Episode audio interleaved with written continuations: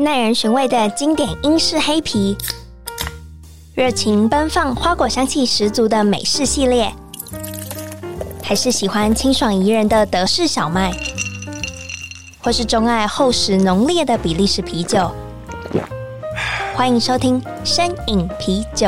陪你探索来自世界的精酿啤酒，让我们一起从微醺中学习吧！Cheers！Hello，大家好，欢迎收听声饮啤酒，我是节目主持人 Claire。今天想要跟大家分享什么呢？就是我想要跟大家说，因为我回去上班了，因为我好像上一次有讲过，可是我自己忘记了。然后现在的话也是任职于一个餐饮集团下面当行销，然后总共管六个品牌，超级多元的，跟之前的很不一样，有火锅啊。烧肉啊，韩式料理、咖啡厅等等等，然后我就很期待在这里的发展。那节目开始之前，我就想说，诶，什么样的酒类是我个人平常没有在涉猎的？我想说，哦，其实我很常去调酒吧，啤酒更不用说，我们介绍过那么多关于啤酒的嘉宾，突然发现，对，有一种酒类。其实我是对他有兴趣，可是我觉得他太难了解，跟他太捉摸不定，导致于我就没有自己在品饮的习惯里面就没有多加涉猎。然后很幸运的，今天邀请到 Sakemaru 的店长，然后 Alan 来到摄影啤酒的节目。然后今天我一定会大问他关于很多清酒的一些超基础问题。希望大家如果有喜欢，就或者是跟我一样也想要了解更多清酒资讯的话，就接着听下去。那 Hello Alan。嗨，Claire，还有各位听众，大家好，我是呃 Sakemaru 店的店长 Alan。我想要首先要问你一个超级就是 sharp 的问题，请问为什么清酒那么贵啊？哦，这个真的是完完全全就是会阻挡 Claire，或者说像各位听众可能一开始就比较抗拒喝清酒的原因，或者说就比较少碰触的原因。其实大家都可以直接在网络上看到讨论，或者是直接真的去搜寻的话，就会发现清酒真的是蛮贵的。尤其是看到那个价格对比，尤其我们现在国界又重新开放了，我们又会去日本玩，就看到清酒真的就是日币变台币这种。换算在卖，就可能像以我们店呃一支非常非常有名也卖得很好的一支酒，叫做龟泉的 CL 二四，它是一支非常香，然后诶也很顺口，然后也偏甜的一支酒，所以不管是入门啊，或是很常喝清酒人也都会非常爱的一支酒。然后它在日本的定价大概是一千七。日币左右，然后在台湾的话，一般看到门市价，像我们店的话，也大概就是一千七台币，真的很贵。那为什么会造成就是直接日币换算台币这件事？是因为要运输到台湾吗？还是因为没有办法进货量非常大，所以就是因为少量的关系，所以价格也会偏高？对，这其实牵涉到蛮多，不过大家应该都会听到我们的居酒屋啊，或者说清酒门市啊、清酒吧，都会比较笼统的概括，就是说哦，因为清酒要冷藏运输啊，然后清酒关税比较高一点点，这样子去说。不过我今天就直接把它把有点像是把我们的公司机密 直接分享。对对对，但是所以希望大家听过，然后大概知道就好，也不用特地去跟我们的老板或者说是 私讯说哦，那个 Alan 怎么把这些都讲出来。希望不要，大家听听就好。然后我这边就有列比较详细的，可能我们的一些成本结构，让大家可以比较快速的知道。像我们刚刚说那个那一支清酒，如果是一千七日币，其实大部分清酒大概都在这个区间，换算成台币的话，大概就是三百八、四百块这个价格这样子。然后。这大概也是我们会拿到的一个成本价，这支酒的成本价。但是之后呢，还会就是像刚刚有说的，可能是运输，然后还有就是包括国内的冷藏运输，因为其实清酒真的非常脆弱，这是要全程都要冷链去保存的。然后还有就是在海上的那个冷藏货柜运输，然后到了我们台湾之后呢，还有一些。那个海关的抽验啊，跟我们放在海关要准备等抽验的时候的那些冰柜的电费，然后这个的话换算每次的话，大概就要再多加一百五十块的这个成本。然后这个时候，呃，大概三百八，然后再加一百五十块，就已经算五百五好了，就比较整数。然后这个时候再加二十帕的关税，就其实之前蛮多都会直接讲清楚的关税比较高，因为在就是大概三年前、三四年前的时候，都还是在四十帕关税。但是现在已经降到跟葡萄酒一样的二十帕，所以很久以前的贩卖清酒人就会用关税比较高四十帕的话，这样去很快的带过。但是现在已经降到跟葡萄酒一样了，就也没有这样子的这个借口。比如说啊，你不是说之前四十帕，现在降到二十帕，怎么没有跟葡萄酒一样便宜？然后再听我娓娓道来，就刚刚讲到大概成本五百五，然后再加二十帕的关税下去，大概就是还要再加一百一十块，然后还有一个酒税，酒税的话是每公升每度七块，然后一瓶清酒大概是。七百二十毫升装，所以再换算下来的话，大概要八十块的酒税，然后还有再加上五趴的营业税，大概三十七块，然后在这个都还在海关那边呢，要出海关呢，还有一个报关费用，然后我们其他的人事杂支费，然后国内的运输费再加加上去，我们各种成本加一加，大概简单算一瓶算一百块好了，现在成本就已经来到大概八百六、八百七，那这个话是我们这一支。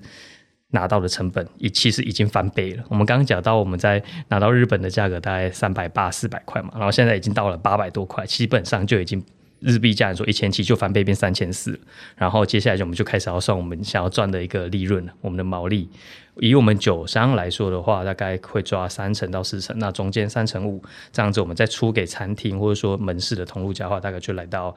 一零五零一千零五十这个价格，然后接下来就看餐厅想要赚多少，餐厅门市他们想要赚多少。然后以台北来讲的话，大概都是会格雷尔应该也是也是业内人，我可以直接明讲了嘛。餐厅的话都会抓我们拿到的通路价再翻两到三倍，甚至更高。有一些比较高级的 fine dining 店之类，甚至都可以把价格拉到更高。那刚刚讲一零五零嘛，然后翻上去，如果是两倍的话，就是来到两千一了。哇！听这样子分析成本结构，这其实算是合理，而且也没有多浮夸到店上很高。对，没错。请问清酒是什么啊？其实清酒的话，照它的直接名字上面去看的话，就是非常清澈，而且也非常清爽的酒。然后，其实在日本，他们法规的话有比较。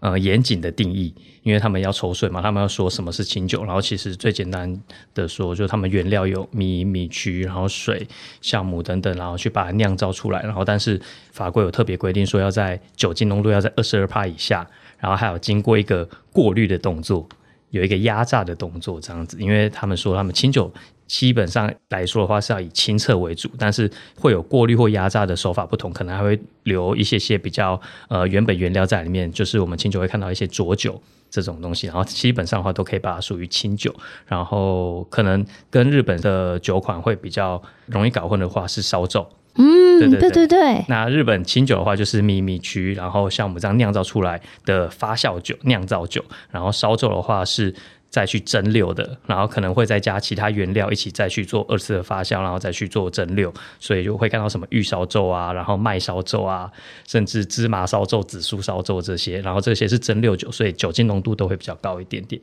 OK，所以你刚刚有提到清酒的主要原料是水，然后米曲跟酵母嘛？对。那整个清酒的酿造过程，可以简单的跟我讲一下？我一直想说，它到底有没有跟啤酒很像，还是其实酿造酒还是两个很决然有差异的？其实以所有酿造酒来说，清酒已经是跟啤酒会比较接近的了。然后，但是还是有一些些区别。我们以比较学术的这种名称来讲的话，葡萄酒的话是比较直接发酵的，我们称为单型单发酵这样子。它就是葡萄，然后它自然就有糖类，然后加酵母就变成酒了。然后，但是那个啤酒的话稍微比较复杂一些些嘛。然后它是属于单型复发酵，因为它麦然后要取麦芽要糖化，然后之后再发酵变成酒。然后清酒的话是所有酿造酒里面最困难，它把它称为并行复发酵。是什么意思？因为其实米饭的话，它本身是属于那个淀粉类，嗯，然后它不能直接发酵，它要先把它被降解成一个葡萄糖的东西，然后才能开始被酵母去做作用，然后才能变成酒这样子。然后米饭的话，它需要米曲，然后把它糖化这样子。然后它听起来跟啤酒好像很类似，那不一样的地方在哪里？清酒它是把所有东西都把它丢在一起，然后让它一起进行，同时进行糖化，也同时进行发酵，所以称为并行的复发酵，这样子并行就一起加进来。OK，而且你刚刚有提到清酒要低于二十二 percent 的嘞，是除了酒税这件事之外，还有什么特别的意义吗？呃，其实清酒它刚刚讲到并行复发酵，它发酵力是蛮强的。在比较早先的话，传统上的话，它其实可以酿造到蛮高的一个酒精度。然后但是以现在的比较新的项目来说的话，可能就没办法了，可能都在二十趴以下。不过之前的话，可能酿造到比较高的话，也许会跟烧酒去搞混，因为要烧酒的话，它跟它原本的蒸馏出来的酒精度都还比较高，但是目前。大部分都是市面上看到都，我都会是把它以水勾兑成二十五帕左右。那你清酒也酿超过二十二趴的话，就很容易跟烧酒去搞混。那日本来说，他们是以那个课税为重，他们就很容易那个 课税去搞混这样子。了解，那你有特别提到有一个叫做一个词汇叫做新派清酒，嗯，那新派清酒又是什么？哦，我相信可乐应该有在我们店喝到一些比较特别的清酒味道，跟你传统的那种对清酒的。概念或想法都不太一样，然后甚至来到我们店的时候，会看到一排在冰箱里面的清酒的那些包装也都非常非常的新颖，就看起来都不像清酒，有一些很特殊的设计啊，然后甚至也会像葡萄酒一样。然后基本上新派清酒的话，大概就是在包装上面会比较看起来没那么传统，就是不是。那些汉字啊、毛笔字在上面，然后它喝起来的话，也会比较带一些你原本对清酒想象不到的香气，也许是带一些柑橘类这种清爽的酸香，然后也许是带一些呃热带水果的香气，然后它喝起来的话都会带可能会具有酸度，然后也都是有一点点类似那种葡萄酒的味道这样子，然后这都是属于比较新的。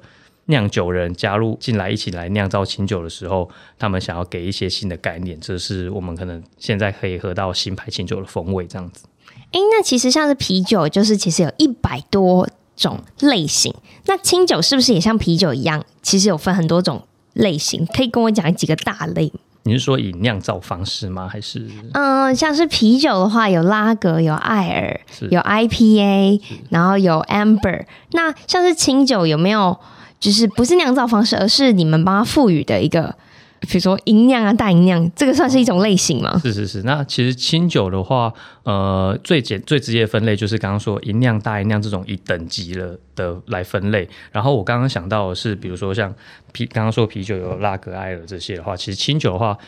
是会用不同的酿造方式来塑造出不同的风格，然后可能会有比较传统的一点，我们把它称为叫生踹。然后生踹的话，它是用乳酸菌去产生乳酸去保护酵母，然后这样的话，它的乳酸感就会比较重。然后这种生踹系的酿法的话，就我们会把它称为生踹新酿法，然后它下面分支的话还会有，比如说像水踹、山沸、菩提踹等等这样子的不同类型的清酒。然后清酒的话，刚刚讲到有那种新派或者说比较传统一点的，那还有我们可能会直接把它分类是比较带熏香的这种熏，我们会把它说是熏酒，或者是比较属于那种。带传统原物料的米香的，会把它说是纯酒，这样这种感觉。所以分为新派纯酒跟米香。呃，就是其实清酒的话，最主要都是用这种刚刚讲那种酿造的方式。来去区分不同的酒这样子哦，然后比如说也会讲有生酒，或是说火入酒。生酒的话，就是就跟生啤一样，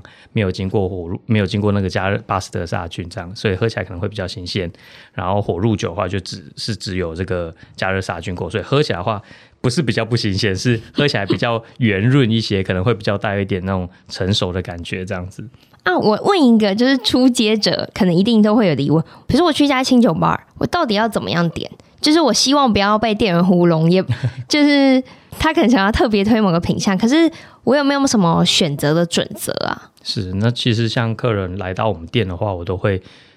比较快速的去问他，哎，你想要喝比较带。果香类型的还是比较带传统米香类型的，嗯、最主要的话可以以香气来分的话，可以分这两大派。然后他决定好其中一个的话，我还会再问他，那你喜欢喝比较甜一点还是比较不甜的？那其实，在清酒里面就会说是比较干口或辛口这样子。然后再细分下去，还会再问你喜不喜欢喝酸的这样子。那基本上这三个问题问完之后，我就可以从我们店里面的酒找出你想要的味道这样子。然后我觉得刚刚 Keller 问到非常非常。大家都会想问的问题就是，不管是在清酒吧，或者说在居酒屋，或者说在日料店，怎么样点酒可能会比较点到自己喜欢的酒，或者说比较不会被坑。嗯，对，对对，很重要。那，那我建议是因为刚刚来到清酒吧的话，因为清酒吧的话一定就是可以直接我们对谈，就有点像跟 bartender 说我想要什么样的风味，你把我加进去这样。但是如果说去到居酒屋、日料店的话，可能会比较麻烦，或者说。店员比较不能顾及你这样子。在居酒的话，我会比较推荐可以点比较带酸的，然后跟比较传统一些带米香的这种风格的，因为。你在居酒屋这个环境的话，你点的东西都非常重口味，味道也都很重。在那样环境下，你点果香的话，基本上闻不太到它的香气，因为清酒它本身的味道都比较纤细一些些，所以不如就直接点米香的，然后它也会比较搭你居酒屋的料理这样子。OK，哎，那你这样子提到的是指说我清酒像这种带果香的比较适合纯饮，然后不要配餐，然后如果带酸的。会带米香，比较是配餐的时候还能喝得出它的香气风味。是。那我想要问一下，像是你提到的这种酸感或是米香，是那种很直觉，就我一喝就会感受得到吗？比如说酸香是，比如说像是柠檬的那种酸吗？还是像柑橘的那种淡淡的，好像有闻到香气，可是不是直接那种很 intense 在舌头上，你觉得哦，好酸哦。其实，在清酒来说的话。之前可能会比较少酿出这样的类型，但是现在越来越多都可以找到这样子。你说一喝就可以直接感受到酸度的这种清酒，其实现在是找得到的，但是都还是属于比较少一些些，比较新派些。如果说像是来到我们店的话，好像一直在在推销我们店，没有没有没关系，今天就是来给你做夜配的。对啊，那然后其实因为现在新派清酒的话是蛮讲究那个酸度，然后在清酒里面的酸的话有各种，有柠檬酸、苹果酸、琥珀酸、乳酸等等。然后有比较锐利的酸度，也有比较厚实沉稳一些的酸度，其实都可以找到像刚刚 Claire 说的这种比较一喝就能感觉到出来的酸度，只是一样会有强弱之分。你可能要跟店员、跟推荐人说一下，你要超级超级酸的，或者说一点点酸就好。嗯，那在品鉴清酒的时候，有没有什么注意事项，或是我到底应该要怎么样品？我是要像是清酒要看它的色泽吗？还是我应该要就是纯粹品香，还是喝下去？有没有什么 SOP？就是我们这种初阶的人至少可以先 follow 这个，然后去体会一下清酒的美好。是，如果是真的要那种比较高级一点的，我们的高级感还开始一点的，就我们来到一间清酒吧，感觉这个人好像有点东西的时候，那的确可以像呃葡萄酒这样子。从外观，然后再去摇杯啊，看它的泪滴等等。但是第一个，我觉得最重要的是先选好杯型，因为其实大家对清酒的既定印象就是要那个小小的清酒杯，用那个传统的我们把它称为猪口杯这样，然后中间还有一个蓝白色的圆圈圈。然后用那个杯型的话，其实当然它是非常适合清酒的，不错，因为它会把清酒的甜感啊都会修饰的比较漂亮一些，酸感跟苦感也会比较降低一点。但是它的缺点就是没办法闻香，你的鼻子没办法凑进去，因为它就那么小小一个，然后它也没办法有聚香的效果，所以它的香气就会变得很单一。可能它有各种各样的香气，然后但是你只能闻到其中一种苹果、苹果之类的。然后喝进入口的话，它其实表现味道非常好，但是相对的你也喝不到它完整的味道。所以第一个就是，如果你是在清酒吧的话，我觉得大部分的话都会给你。白酒杯喝，然后你也不要觉得奇怪，为什么用用白酒杯喝这个清酒？然后如果你提出这个问题的话，店家就知道哦，这个人好像还好而已哦。然后但是如果相对的，你如果在居酒屋啊，或者说在日料店，你跟店家要求用白酒杯来喝这个清酒的话，他就会觉得嗯，懂喝这样子。对，因为你那天 serve 我们的时候也是用香槟杯，还有高脚的。统一都是白酒杯，有笛形杯嘛？然后我就觉得，哎、欸，在喝的时候，因为我们那时候有喝到气泡清酒，所以你还可以看得到，就是碳酸在里面，就是冒泡的感觉，我就觉得很疗愈。而且，其实我我才发现，原来清酒不是都只是白白浊浊，它其实也有一点点带，可能带橙色、带粉色，就真的是像你刚刚所讲的一样。就是其实清酒如果从外观色泽来说的话，其实比较注意的话。如果清酒放的比较久，比较带氧化，可能会带黄色。不过，嗯、呃，这个就有一些尴尬，因为有些黄色的话，是因为它没有经过活性炭过滤，是它刻意留下了一些淡黄色，或是我们把它称为很美的，日本都会加这些特别厉害的名字，叫山吹色这样子。然后这些喝起来的话，味道可能都还正常，但是有一些是已经放的非常非常久，甚至它不是冷藏放，就。这边再提醒各位听众，或者说给了拿到清酒的话，一定要冰。有一些酒如果是常温清酒放太久，超过一个月啊、两个月，甚至放好几年，它的颜色已经呈呈现那种比较深黄色、褐色甚至咖啡色这种的话，基本上就味道已经是跑掉了。哦、不过它还是可以喝的，就是它不会说就喝了会拉肚子之类，或者说对人体健康有影响。它反而可能对人体是蛮健康，但是它喝起来就跟原本味道完全不一样。然后我个人是觉得蛮不好喝的，它非常像绍兴酒或香菇味，就是有点像是你那时候就是我们开瓶，你帮我们倒之后，其实你有马上做一个回冰的动作，嗯、就是其实清酒很需要。即使它在开瓶之后，也最好都一直存放在就是四五度 C 的温度，对对，继续做保存。虽然它开瓶，那开瓶后有没有什么保质期？比如说我开了一瓶清酒，我在家可能不可能马上喝完，有没有放了多久？你就也建议。啊，不要喝！我这个可以讲这个保质期，其实有一点陷阱，因为其实 好像好像说了喝了，就刚刚讲喝了可能会拉肚子，或者对健康影响。其实清酒的话，我们只会有一个赏味期限，然后通常都会说是没开瓶的话，它放冰箱大概一年内是味道都会跟刚出厂的话不会差太多，都是酒厂想要给大家喝到的风味这样子。然后如果是开瓶之后的话，都是建议大概一个礼拜。然后，但是看每一支酒不一样，有些酒的话，它可能酒体比较强壮一些，它味道比较重一些，所以也比较值得放，可以喝它不同的变化。然后，但是我们大概都会说，开瓶一个礼拜内把它喝完，可能味道都不会变化太多。然后，请注意，我一直说的是味道变化而已，就是这个赏味期限，然后没有所谓的有效日期或者说保存期限，因为其实它放更久的话。讲难听点，就是变成绍兴酒的味道，然后或者说有一点变酸、变醋这种感觉，基本上都还是可以喝的。最差的话，你可以拿去煮饭啊、蒸蛤蜊啊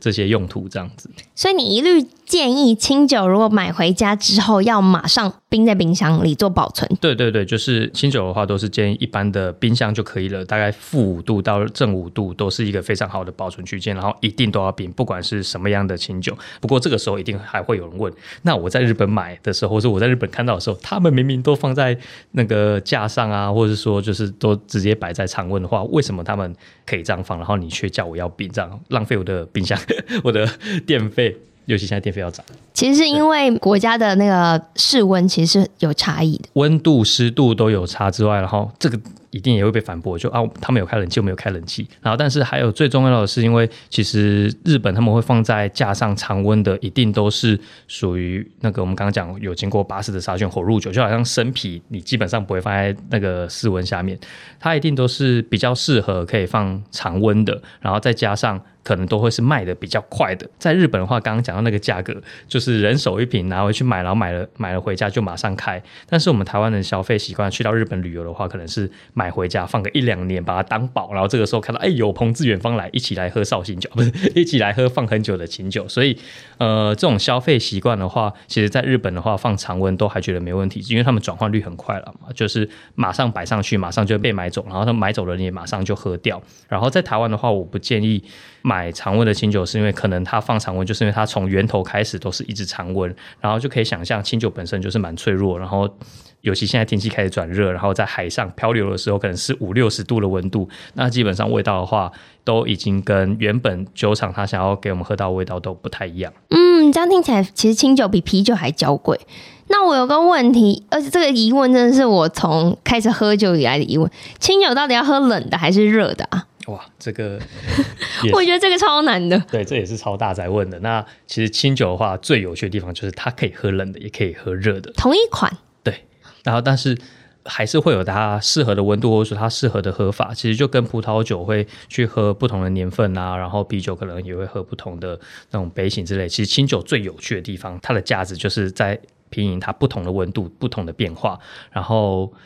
刚刚讲到底要喝冰的还是喝热的？其实清酒也就会有适合喝冰的清酒，也会有适合喝热的清酒。然后以我们刚刚讲的那种等级来分的话，其实一酿大一酿，它都是都是属于比较低温、长期低温发酵，然后酿出比较细致的风味，带出果香的这种酒的话，都会比较建议喝冰的。这个时候可以闻到它的香气，喝出它的细致感。然后，如果是吟酿、大酿以外的，可能看到纯米酒啊，或是本酿造，都可以尝试着喝热的看看。可能它原本闻起来就没有什么果香，那你就大胆热下去，它可能米香就会变得更加丰沛。然后它后面的那种鲜甜感啊，跟它的那个酸味，跟它的我们讲那种乌妈咪滋味都会更加的丰富。然后它整个喝起来的话，味道就会觉得很舒服。然后甚至其实日本人他们也会把清酒每五度就会讲一个特别的名词，也一样会取那个 会取它的代号。然后所以每五度的话都可以尝试有不同的风味的变化，这样子。哦，所以热的不是，因为我之前有听说热的就是四十五度。呃，其实对这个是有他们研究过，四十五度的话是一个大致上都不会出错的一个风味。啊，这样很难呢，在家里如果用。就是瓦斯烧开去温，隔水加热的话，还要拿那个量测度温度计这样。温度计，你对啊，在店里也是这样做吗？对，在店里的话，我们就是一样是会有一个温酒器，然后就隔水加热方式，然后让酒温慢慢提升，然后可能到我想要的温度这样，然后一样会插个温度计，或者是我们直接用手摸那个酒瓶，然后去感受现在大概的温度。然后，但是在家的话，其实一切从简，就很多人他会觉得呃喝温清酒很麻烦，所以就懒得做这个步骤。然后其实。用微波炉就可以了。Yes，太好了，终于听到我想听到的答案。对，一切从 一切从简，就是你在家喝的话，就是最最最方最方便的方式，这样就好。然后用微波炉的话，就要记得不要拿那个铁器的酒壶，嗯、要拿一些瓷壶、瓷瓷的这种瓷器的酒壶，然后去装，然后去加热。然后你大概设每五五秒或是每十秒。然后这样去设去调整那个温度，然后也不用一直用温度去设，其实你就大概因为四十五度嘛，大概就是我们泡澡再热一点点的温度，你就会觉得有一些那个瓶身有一点微烫的这个温度的话就可以了。嗯，理解。所以它是可以重复加热的嘛？比如说我一小壶我喝了，可是我没有把它喝完，我可不可以再把它拿去加热？还是你不建议？不建议。所以大概就是去热你一次可以喝完的量这样子。OK OK。还有有一件事情要问你，就我今天要去买清酒的话，就是我觉得大部分的人当然去你们店 买当然是最好，可是如果大部分人可能是去一些超商或是一些酒类专卖店，你有没有推荐？比如说我们今天想要送好一点的，我们可以送怎么样等级的清酒，或是我今天就是单纯自己喝，然后我也没有特别追求，我想要以平价为主的话，有没有一个？比如说，给我三个 option，就是一个是平价版，一个是中规版，一个是顶级的清酒。嗯，我其实会觉得就是一分钱一分货。如果真的是要送人的话，你当然可以挑一些比较有木盒装啊，有有盒装的这种方式，然后价格当然就是越高越喜花越好。然后你说，然后当然自己喝的话，就是以追求风味为主。所以其实最主要的，你说要怎么挑酒的话，其实就是要去哪个场合。买酒是最直接的，嗯、就就是，与其你挑什么什么酒，不如你要先挑好的店家。这个店家适不适合你去，有各种你的需求可以去满足你才是最重要的。因为其实新酒来说的话，还是非常的资讯不对称。我们在网络上搜寻到各种讯息，然后每一个酒商也都可以把他的酒讲得 多对呀、啊，天花乱坠的。然后所以其实还是要找到一个可能离你家比较近、比较方便，然后你也比较信任，然后他可以好好介绍你、满足你各种需求的一个店家。然后如果是以超市来讲的话，就蛮推荐都市百货，嗯，都百 City Super 的话，他们自己就是清酒的进口商，蛮多酒可以选择，也有踏剂，然后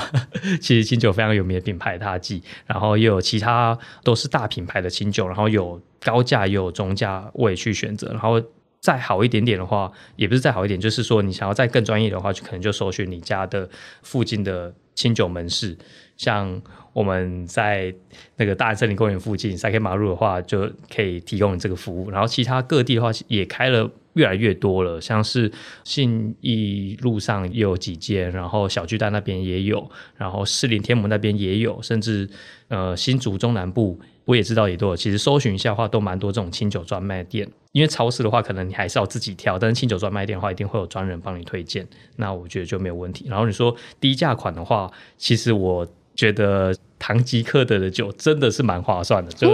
价格非常非常的亲民，也是基本上就是我们看到日币价再转过来再稍微贵一点点这样子。比如说我们可能看到一千七日币的酒，然后来到台湾，唐吉克勒可能就卖个一千块左右而已，其实很划算。但是缺点就是我刚刚说的，它其实是它是常温，对，对我看到它摆的那个酒柜它是常温的，对，然后所以。唐吉诃德的话，就属于我可能会比较去捡宝的感觉。嗯，对，可能你就看一下它的制造日期。如果其实没有差太远，可能就是在这个月，比如说现在三月嘛，你就看到，哎，它是三月制造的，或者说它是二月制造的，然后这支酒你又很想喝，然后你可能觉得它的酒体也是非常强，就是你已经稍微有点资深了，有点能力了，你就可以去这边寻宝看看。嗯，然后赶快拿回家冰。对对对对对。那你刚刚有提到，就是在清酒搭餐这件事情。然后，因为一般像是清酒专卖店，你们店也没有特别有 serve 食物。然后，如果要到居酒屋，又是比较重口味的食物，那有没有我自己在家里，就是假设我想想要喝冰的清酒为主，想要感受到它的细致风味的话，有没有什么样的餐点或是小食，我可以一起搭配着吃？其实清酒搭餐的话，我可以比较。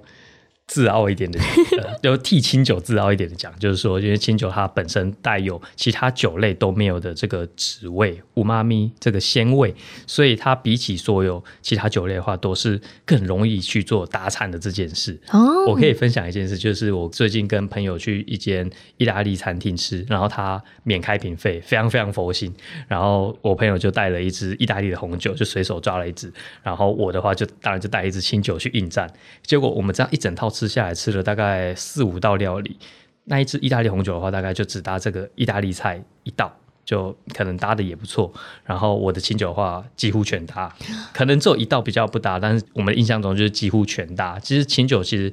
刚刚讲到我们新派清酒的话也是带有酸度的，然后也会偏呃有点像葡萄酒这种风格，而且它又带这个葡萄酒没有的うまみ滋味，所以它可以搭的范围真的非常非常广。然后。 呃，我们店因为我们没有一个正式的厨房，然后店长也很懒，所以没有出餐之外，其实我那时候就是跟我们的老板建议说，因为其实我们台湾的非常大特色就是有非常方便去可以吃到买到各式各样各国界的料理，所以这就可以体现到我们清酒的大餐性。然后刚刚说我们在家里可以准备什么，就是一般的下酒菜，卤味啊、盐酥鸡啊，然后或者是一些超商买的饼干。都可以搭清酒，但是这样也太方便了吧！真的，但是要选对，要找到 A 人帮你推荐。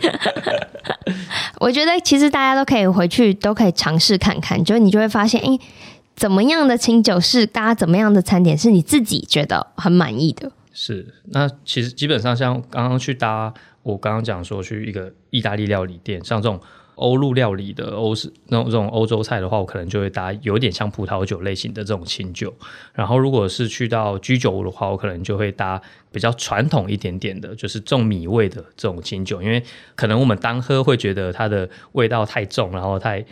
太欧吉桑的感觉。但是你其实搭料理起来的话，那些味道都会被盖掉，然后只留下美好的风味。对，就是我我其实那时候就很怕，嗯、清酒的一个是新口感嘛。嗯，是对，那个是我一开始还没有喝那么广的时候，我就会觉得哦，每一次喝清酒都会产生那个很重口的重心口的感觉。是，就是清酒会有分干口、心口，但心口的话其实指的是不甜。然后刚刚讲那种心口感的话，可能是呃比较传统一点的清酒，它除了味道比较重之外，它也会比较重的酒精感，然后还会有一些我们讲。不讨喜的那种米曲味，对，是米曲的味道。对，米曲味，然后可能是还有超扑鼻，还有发酵味，然后还有一个最主要原因，就是因为清酒真的是比较贵一点，所以我们在居酒屋可能都是点一些普通没有名字的清酒，然后这个大部分就会提供的是那种纸盒装的清酒。然后那个的话，其实就是属于料理酒。然后料理酒的话，它的味道可能就会比较杂一点，而且也比较容易宿醉。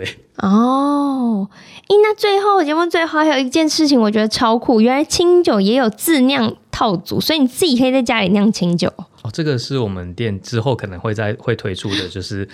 呃，我们有跟一个。技术顾问，然后去研究出来，就是我们直接提供米、米曲、酵母、乳酸，然后你在家只要把米饭煮好、蒸好之后，然后就把这些东西加一加，然后加水进去，然后就可以把这桶东西放进去冰箱，偶尔拿出来那个退冰，让它发酵一下，然后就可以酿出属于你自己的清酒。我觉得这个真的超酷，你到时候一定要给我一组玩玩看，然后我到时候也可以分享给听众到底。清酒是不是能真的被成功的被我复制呢？还是还是去店里喝就好了？不用复制哦，要酿出自己的味道最重要。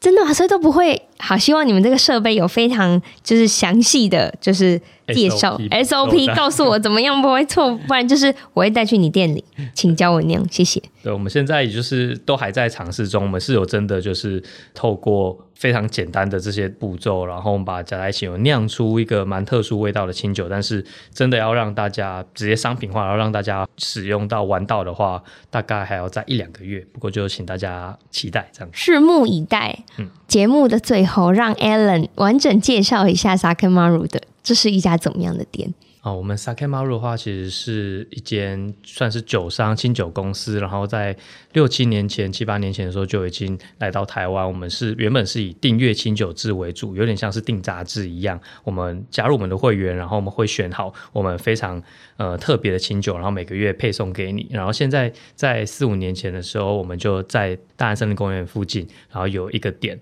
然后在瑞安街上，所以就叫瑞安店，Sakemaru 瑞安店。然后我们这间店的话比较特别的是，我们没有供餐，我们让大家可以直接带喜欢的食物来到我们这边，然后配我们非常非常多样，基本上我可以说是全台北直接一次可以挑选到二十几款的清酒，应该其他店都找不到了的单杯，可以点单杯。如果你是要买单品的话，甚至可以高达五六十款都可以让你选择。而且这些清酒的话都是我们自己进口，所以都会挑那种比较少见，你去到日本。也都很难买到的限定清酒，地区限定啊，或是季节限定这些，所以这个是我们想要提供一些比较在台湾都找不到的这个清酒商品的服务。然后当然还有就是我们的 Sakemaru，其实写作中文写作汉字的话是一个酒一个丸，丸是丸子的丸，然后丸的话代表是一个圆圈，希望我们提供这些美好的酒，让大家都可以围绕在一起，围成一个圆圈圈的感觉。